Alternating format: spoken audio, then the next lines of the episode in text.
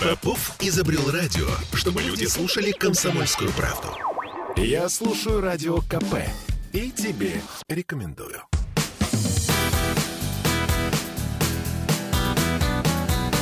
Легенды и мифы Ленинградского рок-клуба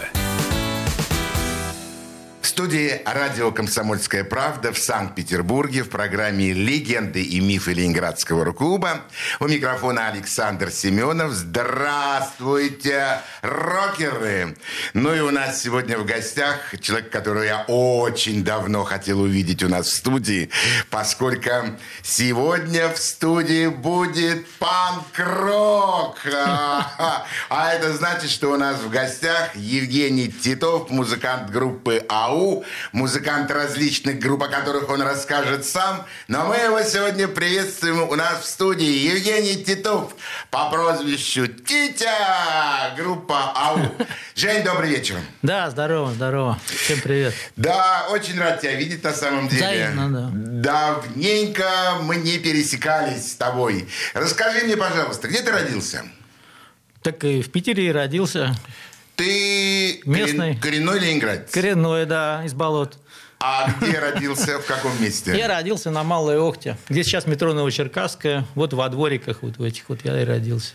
Э, там прошло твое детство? Да, мое детство, да. Неоднозначное детство мое там прошло. Неоднозначное что значит неоднозначное? Ну, с одной стороны, я был хорошим учеником до четвертого класса. У меня примерное поведение даже было. Я немножко забегая вперед, хочу сказать, раз уж об этом вспомнил, э, у меня до сих пор дома сохранился чудом какой-то а, а, аттестат э, выпускника начальной школы из четвертого там какого-то Б-класса, класса. Титова Евгения. Вот. И я был круглым отличником. У меня по всем предметам были пятерки, поведение даже примерное, примерное, примерное, примерное. И единственный предмет, по которому у меня была твердая четверка, как ты думаешь, какой? Эм, литература. Пение! А, пение! Представляешь, что если у учителя поднялась рука обломать молодого, значит, ребенка, но все-таки у нее э, не хватило духу поставить мне пятерку, потому что все-таки она вывела мне твердую четверку, единственную из всех. То есть везде круглые пятаки, везде примерно, примерно, и железная четверка по пению. Поэтому, э, видишь, как бы забавно. Что же тогда сбило такого отличного ученика Евгения Титова на другую дорожку. Ты дальше стал так же хорошо учиться продолжать? Или уже начались Нет, какие-то... учился я неплохо, да. Я вот э, как раз э, после начальной школы а, Начальная школа у меня была там, где сейчас э, какой-то голландский, это, там стадион такой был, кладбище какое-то еще дореволюционное. И вот начальная школа была, тоже на Новочеркасском проспекте. А, вот. И я в пятый класс перешел в 533-ю школу. Вот. И э, с пятого класса там начал заниматься легкой атлетикой так довольно-таки активно. Я сам выбрал. Ну, просто тренеры, они ходили по школам и предлагали там, кто вот приходите, посмотрите. Я пришел, мне понравилось. И я так очень серьезно занимал, занимался спортом. Легкая атлетика. Да, легкая атлетика, да. А какая дистанция? А не дистанция. У, нас, у меня тренер был, он бывший гимнаст, а вообще он как бы по многобурью специализировался, поэтому я умел все. То есть у меня было в седьмом классе уже у меня было второе место в городе по многоборью как раз легкоатлетическому и по прыжкам шестом. Ничего себе! А многоборье – это метание диска, там, копья, бег с барьерами, прыжки в высоту, в длину. То есть, После ну, вот, восьмого класса пошел девятый-десятый? Э, ну, опять-таки, вот где-то уже класса шестого, седьмого я очень увлекся решением задачек математических. И в соседнем классе учился Женя Глезин, такой э, приятель. И он мне подбрасывал какие-то эти сборники задач. А, он-то как бы, ну, у него папа математик и все такое. Мы познакомились, просто мы на Олимпиаде по математике, э, я там получил диплом какой-то, вот, еще в классе, наверное, да, в шестом. И потом, и в седьмом у меня тоже был диплом там, второй степени, как бы, по, на городской олимпиаде. Вот.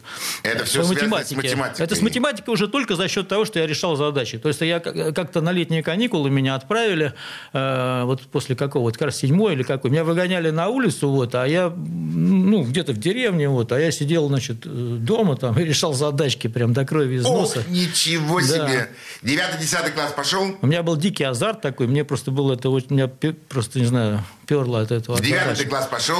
Э, пошел ну, в другую школу, потому что из этой школы меня, меня вызвала директриса и незадолго до этого был инцидент такой. Ну, как, понимаешь, получается, что я по оценкам, по оценкам, я учился неплохо, хотя я был, конечно, разгильдяем, но мне, ну, понимаешь, вот легко как-то давалось все. У меня не было тетради, там, я учебники сдавал вот не разрезанные, прям тогда еще не склеенные были, вот. Но я приходил на урок, слушал, и мне было все, по идее, понятно, вот, а я школу не прогуливал, там у меня что, рядом. Ну, и вообще компания, ну, это же как это школу не пойти, это... А чем заниматься-то, как бы? Тогда не было интернета, тогда нечем было убивать время не, нечем. Вот, поэтому нормально там общаешься, заодно слушаешь все, что рассказывают, и как бы вот э, достаточно было э, мне тогда. Но э, я тогда как раз вот где-то в восьмом классе, да, я тогда первый раз, наверное, выкурил сигарету. Начинается. Выпил портвейна. Начинается. Мне это понравилось. Вот. Тогда же вообще, когда ведь это все на это попадаются, что сначала ведь нет ни похмелья, ничего, а сплошная радость, правильно? Вот. И кто от чего, как бы, знаешь, пьют. Люди бывают некоторые с горя или как-то. А у меня, в принципе, это все в жизни хорошо было. Но мне хотелось, чтобы было еще лучше. Мне это нравилось. Вот. И, э, хотя к тому времени даже как я, потому что бегал как лось, я был выносливый. И еще через пионерский лагерь я там еще начал заниматься, э, ходить на тренировки в футбольную команду. Вот. И еще там в хоккей тоже мы там тройкой ездили. Даже на три тренировки команды СКАС ходили. Вот все услышал. Вообще. Это был дико спортивный. До 10 класса практически услышал все, за исключением одного. 10 И в это время и вот нет, еще я услышал музыку не, и не, влюбился не, не, не, в нее. Нет, нет, ничего этого не было. Этого не было ничего. Ну что, заканчиваем 10 класс, идем в институт? Нет, нет, подожди, я сначала еще восьмой не закончил. Так вот, директриса вызвала меня она такая была типичная, знаешь, такая стервозного склада, такая высокая, худая, тощая, такой начес у нее был. И на таких вот каблуках она как командор ходила по коридору, и все прижимались стенам, что, значит, вот директор идет. Такая ярко накрашенная, в очках, ну, такой классический типаж. Вот. А, и незадолго до конца школы был момент, когда она меня зачем-то вызвала, и там стала, видимо, я не помню, о чем речь была, но в какой-то момент вдруг с нее эта чопорность слетела, и она через стол так перегнулась, схватила меня за волосы и стала меня драть за волосы. Так, У тебя были длинные волосы? Э, я не помню, ну, средние, скажем. Вот. Да. Но во всяком случае, что просто я, причем ничего такого, я же не, не, не было цели вывести человека из себя, ну, как-то, видимо, как я вот ее так, ну, вот. И такое фиаско для нее, конечно, она не могла меня терпеть. Она говорит, что по оценке оценкам мы вроде бы тебя должны оставить в девятый класс, но говорит, ну ты нам тут нафиг не нужен, там, иди куда хочешь. А мне к этому времени пришло приглашение как раз вот уже из 239 школы. Ну, для коренных как, как дипломанта Олимпиады. Для коренных ленинградцев и для тех, кто не знает, 239 школа физико-математическая, одна да. из лучших школ в городе. Ну, года два назад она вот была в лучшей школе в России да. признана. И тогда вот до меня, э, там вот Александр Городницкий такой, Барт известный, известный учился, человек. потом Гребенщиков, заканчивал ее же там. Ну, так, много хороших людей. Жень, давай послушаем первый музыкальный трек, первую песню, которую ты предложишь нашим радиослушателям. Что это будет? А мы сейчас о чем будем говорить? Про АУ или про мое творчество? Нет, мы сейчас еще вспомним, конечно, о твоих родителях, потому что без мам, без пап я не думаю, что мы стали бы тем, кем мы стали. Что за песню будем слушать? Ты чемпион. Вот, раз про школу, это как раз посвящена выпускникам школы, а к обращению к выпускникам. Спасибо. Слушаем.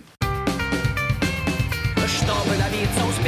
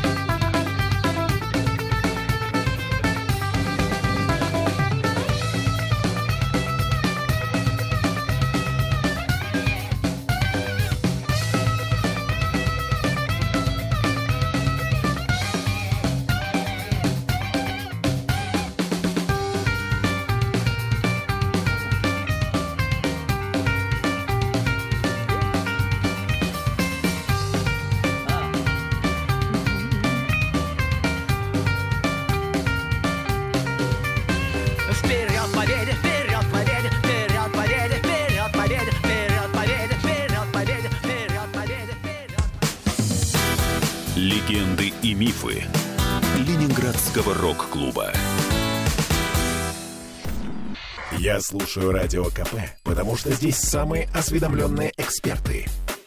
И тебе рекомендую.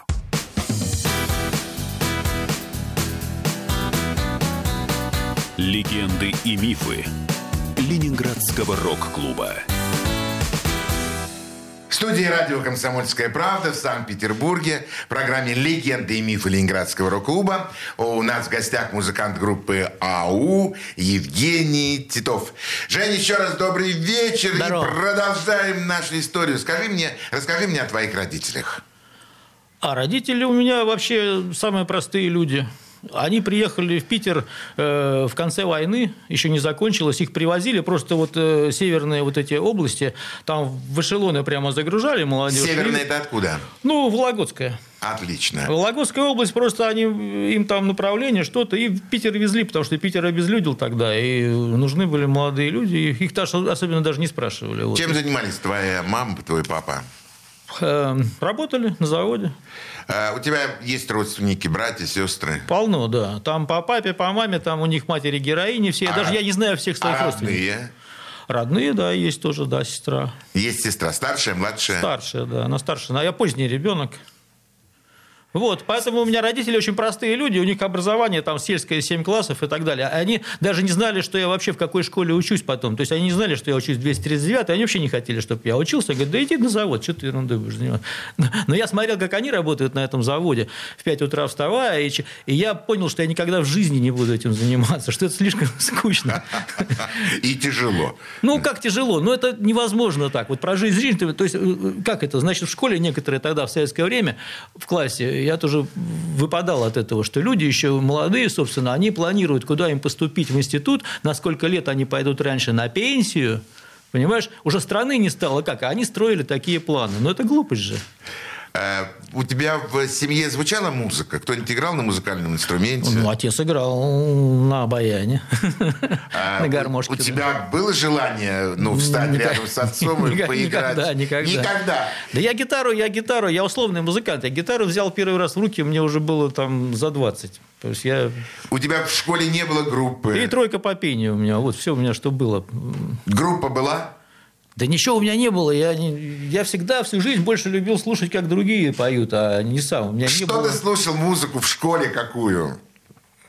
Да ерунду всякую. Единственное, что э, вот уже в 10 классе, 9-10 у меня одноклассник, вот мы сосед- дру- подружились сидели за одной партой, я от него в первый раз услышал, скажем, Александра Галича. Я считаю, что вот из таких бардов это, наверное, лучший, лучший человек. То есть он и я тогда еще обратил внимание, что человек абсолютно, как я понимаю, не умеет играть на гитаре. Он там что-то такое перебирал, создавал какой-то фон и просто читал какие-то вот тексты, монологи. Но это вместе все равно звучало обалденно. Ну, То это есть Галич. я считаю, что это все-таки гораздо круче там Высоцких и всех прочих. То есть вот по тому периоду времени самое сильное впечатление на меня тогда Галич произвел.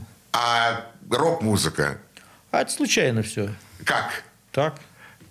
В школе или уже за... Нет, уже намного позже. Я поступил сначала... Ну как, мы же школу заканчиваем, да? Да. А, ну вот, опять-таки, э, уже заканчивая 239-ю школу, вот того багажа реш- решения задачек там до крови из носа, мне хватило этого багажа надолго. И там мне тоже было очень легко. 239 точно так же я там не делал никаких домашних заданий, ничего. То есть мне, в принципе, все было понятно. Вот. И по другим предметам, и как-то. Я уж не знаю, как, но э, школу я заканчивал, средний балл у меня был чуть ли не 3,5, но там у по- половины школы был такой балл. Тем не менее, все поступали. Вот. Но в конце 10 класса э, приезжал, скажем, то есть меня, меня приглашали уже, пригласили именно, да, я сам никуда. У меня просто было приглашение пойти учиться дальше э, на физический факультет Ленинградского университета, то есть куратор будущего. Конечно, после Он- 239 школы. Да, они, они приезжали, вот этот куратор приезжал в школу, и учителя там, э, учителя вот рекомендовали кого-то. И вот я как бы тоже, видимо, был рекомендован. Короче, мне это поступление, экзамен, экзамен это была такая формальность. Вот, то есть меня пригласили на физфак Ленинградского университета, да, в принципе, ну, наверное, после московского, как бы лучшее заведение высшее тогда. И также меня пригласили как-то в кабинет какой-то высокий такой человек в костюме. Э, ну, там секретарша нас отвела, вот, пожалуйста. Он представился, сказал, вот, э, мы все о вас знаем, вы нам подходите, мы предлагаем вам пойти учиться в высшую школу КГБ. Ой-ой-ой, да. сейчас начинаются мифы. Мифы. Это правда, у меня... Мифы Ленинградского рок-клуба. Женя, да, это поэтому правда. передо мной был выбор, да, на самом деле. То есть мне даже не надо было, то есть меня уже брали и туда, и туда. Мне было предложение на физфак или предложение в высшую школу КГБ. Вот. Э, вот я, в принципе, получается, что к концу школы я был максимально успешен, понимаешь? То есть меня приглашали в лучшие, а высшая школа КГБ, это, наверное, даже анекдот был, что единственное заведение, куда нельзя было поступить по блату, это высшая школа КГБ. Вот. Поэтому, а меня просто получается, вот при всем разгильдяйстве... Я даже боюсь спрашивать, что же ты выбрал. Боюсь просто спрашивать, что ты выбрал. А у меня вот друг, вот, этот Леша Хавин, он был такой из, как бы из диссидентствующих, что ли. И я это предложение... А мне не с кем было толком посоветоваться, у меня не было таких вот старших э, ну, товарищей. товарищей, кто бы там авторитетно мог что-то сказать. И я это воспринял, честно говоря, как предложение чуть ли там не стучать. Стучать, конечно. Хотя это на самом деле совсем другое, да. Ну, числился бы я где-нибудь там, нет такого вуза формально нет, но я бы числился, как и многие нынешние, там, скажем, правители, да, выпускники экономического факультета, там, юридического, ну, где-то так вот в универе я числился бы на каком-то этом факультете, а фактически учился бы там. Вот. А когда Но... ты получил приглашение принять участие в музыкантом в группе АУ? Чуть позже. Ну, должен э, расшифровать все-таки, поскольку мы сегодня э, имеем дело и разговариваем с настоящим музыкантом панк-рока. АУ – это группа э, которая расшифровывается название как «Автоматические удовлетворители». Ну, да. Примерно э, так. Примерно так, да. Значит, а в универ ты поступил? Да, конечно. Ну, у меня выбор, выбор был какой? Тогда, по-моему, уже Афганистан был и так далее. Ну, я не знаю. Хотя, честно говоря, не знал, чем заняться в жизни, потому что интерес к математике у меня к тому времени уже пропал. В этой 239 у меня его отбили. Отбили, отбили, отбили да. Вот. И нового чего-то. Хотя вот предложения были. Э, я пошел на физфак, Хотя физика мне не интересна была никогда. То есть, вот потому что, ну, физика что там, плюнул, дунул, как бы это, ну, какая-то наука. То ли дело, вот математика, там все четко, понимаешь, там дважды два, четыре. Хорошо, там... что тебя физики сейчас не слышат.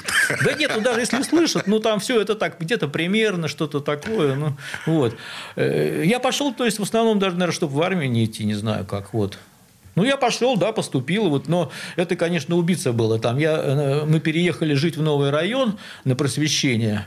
И тогда еще не было метро просвещения, а крайняя станция была э, политехническая. И мне надо было там на трамвае там, в давке ехать до политехнической, потом от политехнической до Балтийской, да, и от далеко. Балтийской ехать еще до университета на электричке. Так каждый день. А общежитие мне не давали, потому что говорили, как, ну ты ленинградец, не положено. Конечно, там, естественно. Только... Короче говоря, Пять часов в день на дорогу. Ты проучился? Э, я проучился один курс. Один. Да.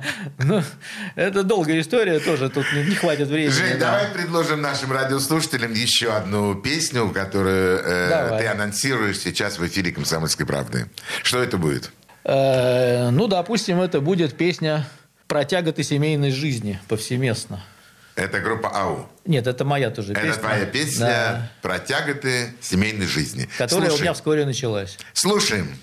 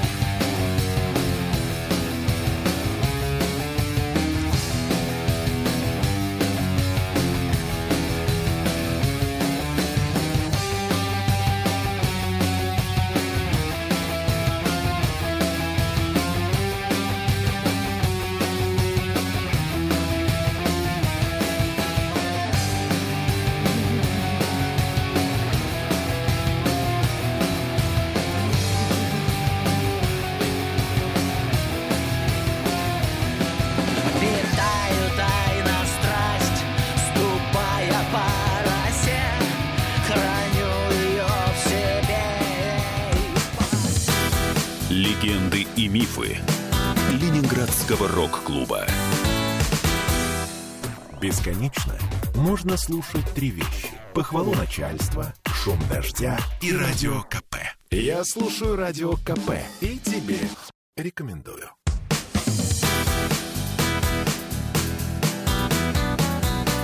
Легенды и мифы Ленинградского рок-клуба.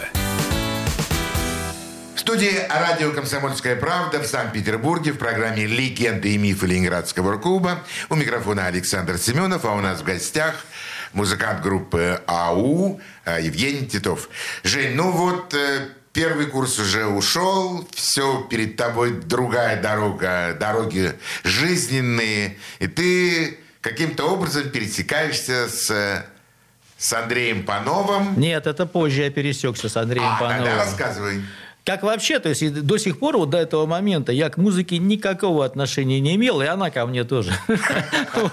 Соответственно. А, э, И я, проучившись год на физфаке, э, я был, уже я понимал, что вес- зимнюю кое-как сдал сессию, непонятно как, вот, но весеннюю вообще как бы там я не сделал ни одной лабораторной работы, ни на одном занятии, ну, совсем труба. Вот. Я написал заявление по собственному желанию, хотя меня там вот отговаривали, что давай, там, это оставайся, мы поможем, там все. Но я написал, думаю, ладно, надо куда-то снова поступать. И я, подпи- под- подписав обходной лист, ходил, подписывал, и из библиотеки шел по главному зданию университета, иду мимо, там биологический факультет зашел, смотрю, там что-то какой-то большой проходной балл. То есть мне там все равно было. И, а следующий геологический. И смотрю, там проходной балл низкий. Вот. И что, в принципе, что бы мне туда не поступить, тем более что-то там перезачесть можно. Вот. И я поступил на геологический факультет, просто проходя мимо случайно вот так. Ох, как не хотелось идти в армию. Да не хотелось, хотя надо было, надо было. Я вот что хочу сказать, тем более сейчас-то год надо всего служить, а тогда было два, а то и три, и что если ты не знаешь, чем заняться в жизни и что сделаешь, то, наверное, вот после школы, то стоит пойти в армию, чтобы, как бы, наверное, чтобы понять, что жизнь немножко другая тоже бывает. И у тебя время этот год будет подумать о том, что ж ты хочешь-то. Вот. вот, наверное, тогда мне стоило все-таки пойти. А, потому что это все же лучшие годы, а я как бы ерундой занимался. Я числился студентом дневного факультета и так далее. То есть можно не работать.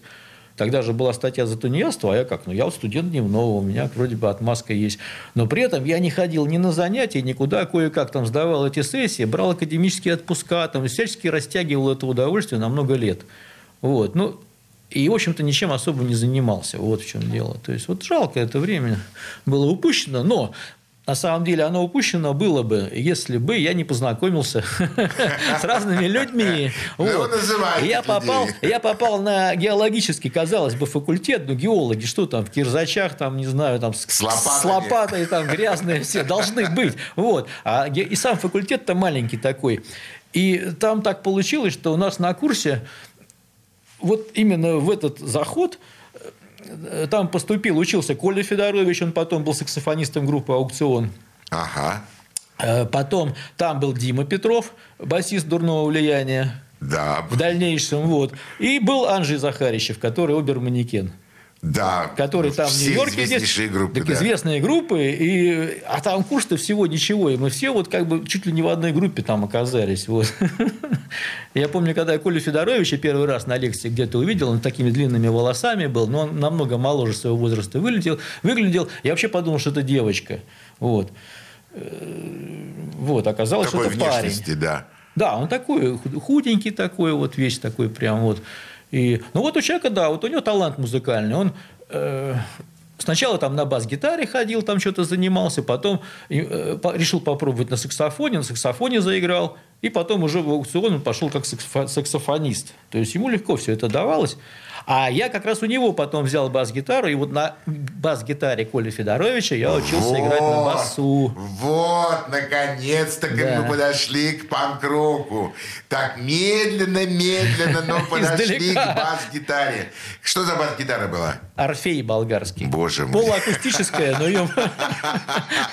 Но чужая, потому что я вот левша вообще, левша, и мне хотелось, конечно, перевернуть на другую сторону, но гитара-то чужая, я же не могу, тем более на бас-гитаре, переставлять струны, все То это есть ты хотел стать просто сразу Полом Маккартни. Да я, не, я, ну, я левша, рождел, родился я левшой, понимаешь, но своей-то не было гитары.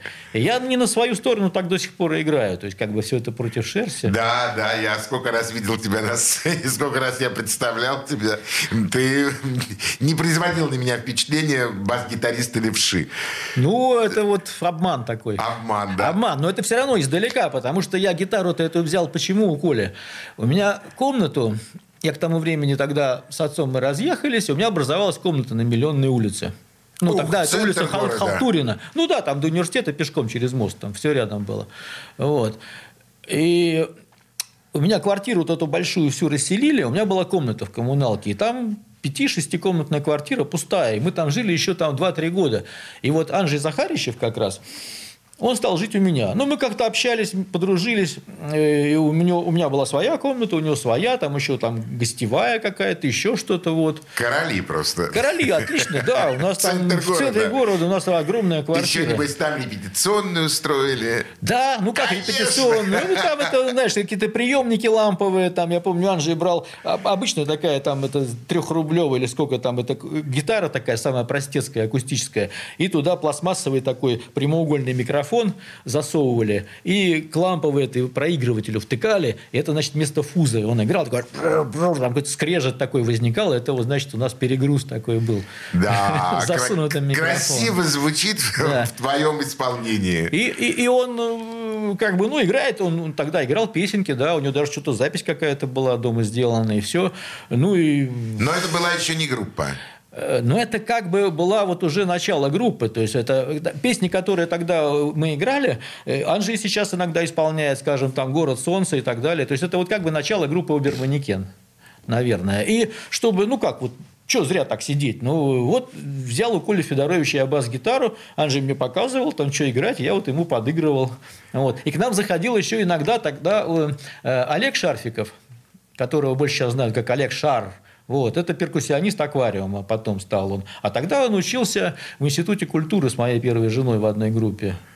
И вот он тогда был такой ярко выраженный перкуссионист. То есть он все, что под рукой, Перкашен. все, что рядом лежало, все превращалось в перкуссию. Там играет, не играет, он сразу их брал и начинал что-то такое там подстукивать. Вот, с такой же отрешенной там улыбкой. Ваша группа как-то называлась? Э, Сложно сказать. Э, Ну вот, э, Оберманекен появилось название чуть позже. Когда Анжей уже переехал в Москву. Но песни-то были фактически те же уже многие. Которые вот написаны были на... Для Оберманекена. На Да, халтуре, ну, кон- да, да, да. Вот. Поэтому это, можно сказать, такой прото-оберманекен. Ага. Э, Хочу, чтобы ты предложил нашим радиослушателям еще одну композицию, еще одну песню. Что будем слушать сейчас? Так, ну, давайте послушаем тогда, э, немножко опережая песню «Асса». Асса. Слушаем.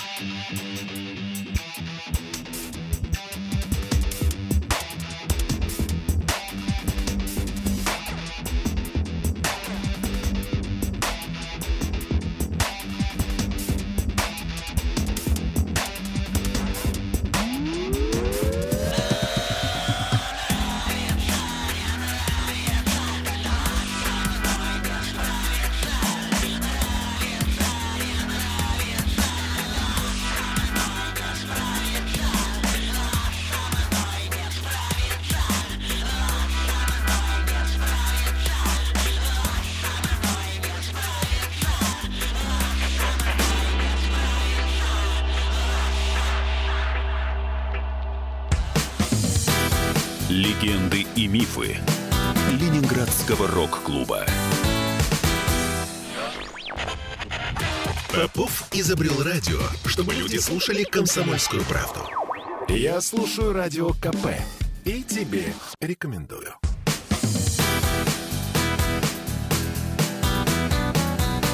Легенды и мифы Ленинградского рок-клуба.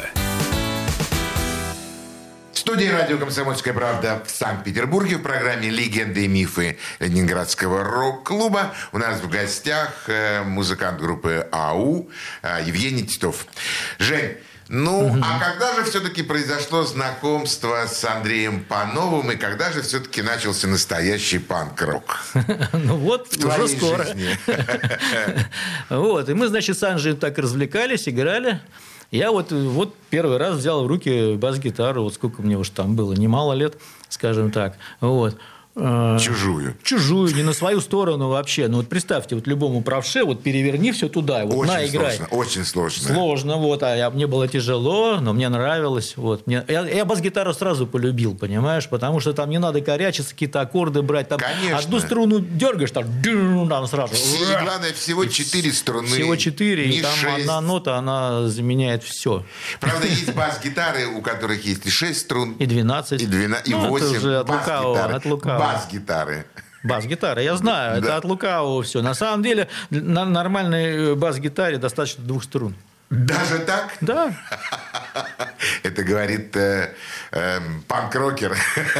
Нет, ну надо не, не, не лениться просто туда, на верхние лады залезать. В принципе, все вот есть на двух струнах. Там, вот, допустим, ля, ля и ми. Это То до, есть достаточно. на грифе все струны есть, надо просто ползать. Тонкие можно убрать все, да.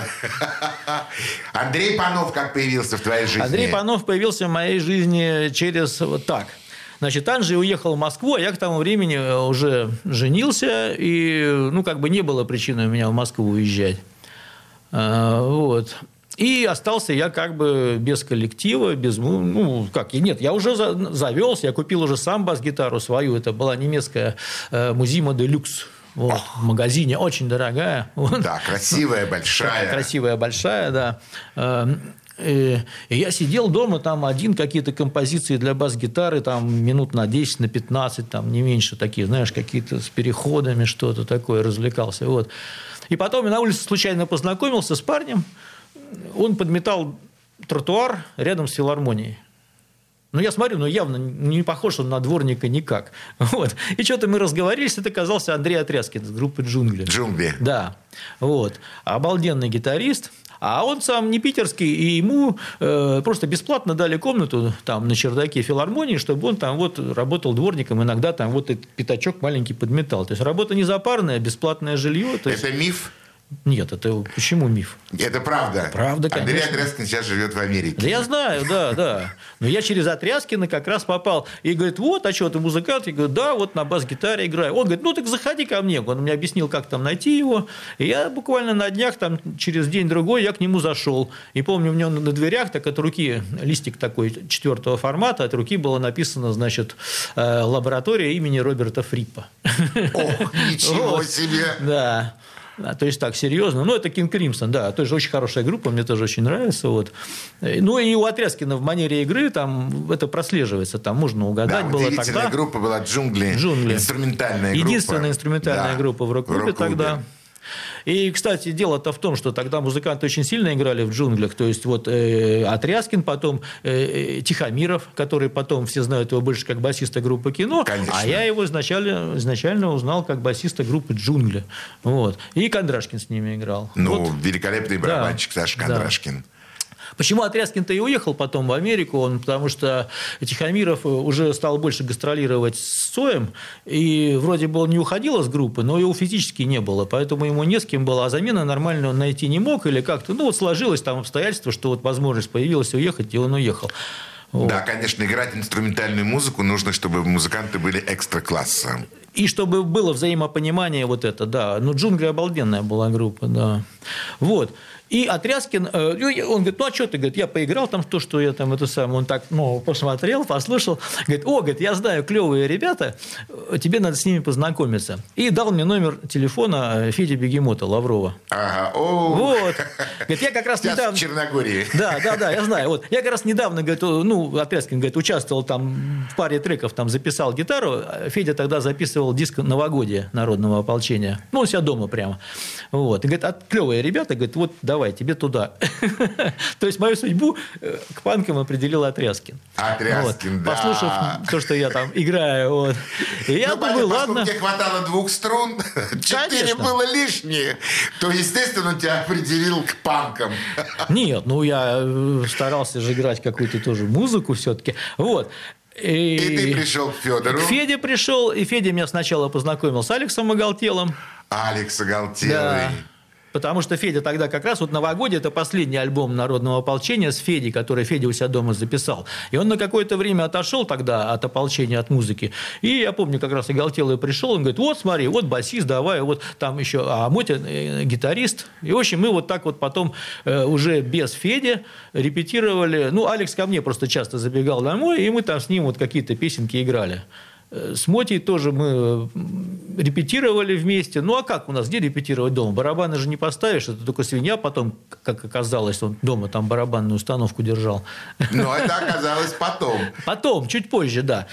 А Алекс уже, в свою очередь, как-то ко мне туда же, на Чайковского, я переехал уже на улицу Чайковского, э, пришел как-то вот, да, со свиньей, представил, вот Андрей Панов, там он меня представил, познакомил, и говорит, вот, у нас, говорит, есть договоренность, короче, в Петергофе сделать концерт АУ и народное ополчение. И ты, говорит, вот самое, можешь подыграть там, типа, свинье тоже несколько песен? Я говорю, так а почему нет? Конечно, С удовольствием, да. То есть я не слышал, правда, вот. Но могу, могу. но могу, да. Чего мне? А я перед этим уже в Москве был, между прочим. Я... а Народное ополчение на тот момент, я не помню, тоже, по-моему, еще не было ни одного концерта нигде. Вот. А я с товарищами поехал туда так просто потусить Москву. И захожу в гости э, м, Саша, Саша, Саша, короче, он в архитектурном институте учился, и э, большая какая-то квартира, прихожу, там сидит парень такой, у него такая красивая рубашка с этими, с манишками, с воротничками, там на гитарке что-то брякает. В Москве? В Москве разминается. Я прям только с вокзала. Он говорит, о, слушай, здорово, как раз вот, вот это Володя Сигачев из ДДТ, у него сегодня и завтра типа два квартирника. Может, а- а ты же басист? Я говорю, музыкант? Я говорю, да. Говорю, может, ты ему подыграешь? Я говорю, ты как, как два пальца, чё ж, почему нет? Тем более я на гитаре вообще играть не умел. Ну, э, я говорю, так, как, почему нет? Ладно, а, а там полная программа сольная, там 20-30 песен. Женя, есть потрясающая русская поговорка. Наглость города берет. Да, а Просто. это как раз концерты устраивал Сергей Жариков, вот, это как бы под его ДК. патронажем, да, да, да, он, он как бы делал эти концерты, вот. А тогда получилось как, что э, Шевчук тогда только-только еще из Уфы вот приехал в Питер, а Сигачев тогда в Москве как-то вот пробовал он свою группу тоже делать, потому что Вообще ведь э, ДДТ-то изначально эта группа была Сигачева, они э, Шевчука нашли на смотре какой-то комсомольской песни. Тихо-тихо-тихо-тихо-тихо-тихо. Это, это уже совсем ты миф начинаешь Да, рассказывать. я А. рассказываю то, что мне рассказывал Сигачев. Женя, э, я вынужден был вынужден просто остановить нашу первую Окей. с тобой радиопередачу, но я беру с тебя слово клятвенное, что ты придешь к нам на «Комсомольскую правду» и расскажешь нам эти фантастические истории, которые я просто вижу, они горят в твоих глазах. У нас в гостях Лучший бас-гитарист панк-рока, достаточно играющий на двух струнах, без музыкального образования, но с потрясающей наглостью и математическим э, складом ума Евгений Титов. Э, мы прощаемся со всеми нашими радиослушателями. Пока. Ой, только я начал. Отлично. А пока сказать зрителям. А пока-пока, ребята, пока. Все. Легенды и мифы Ленинградского рок-клуба.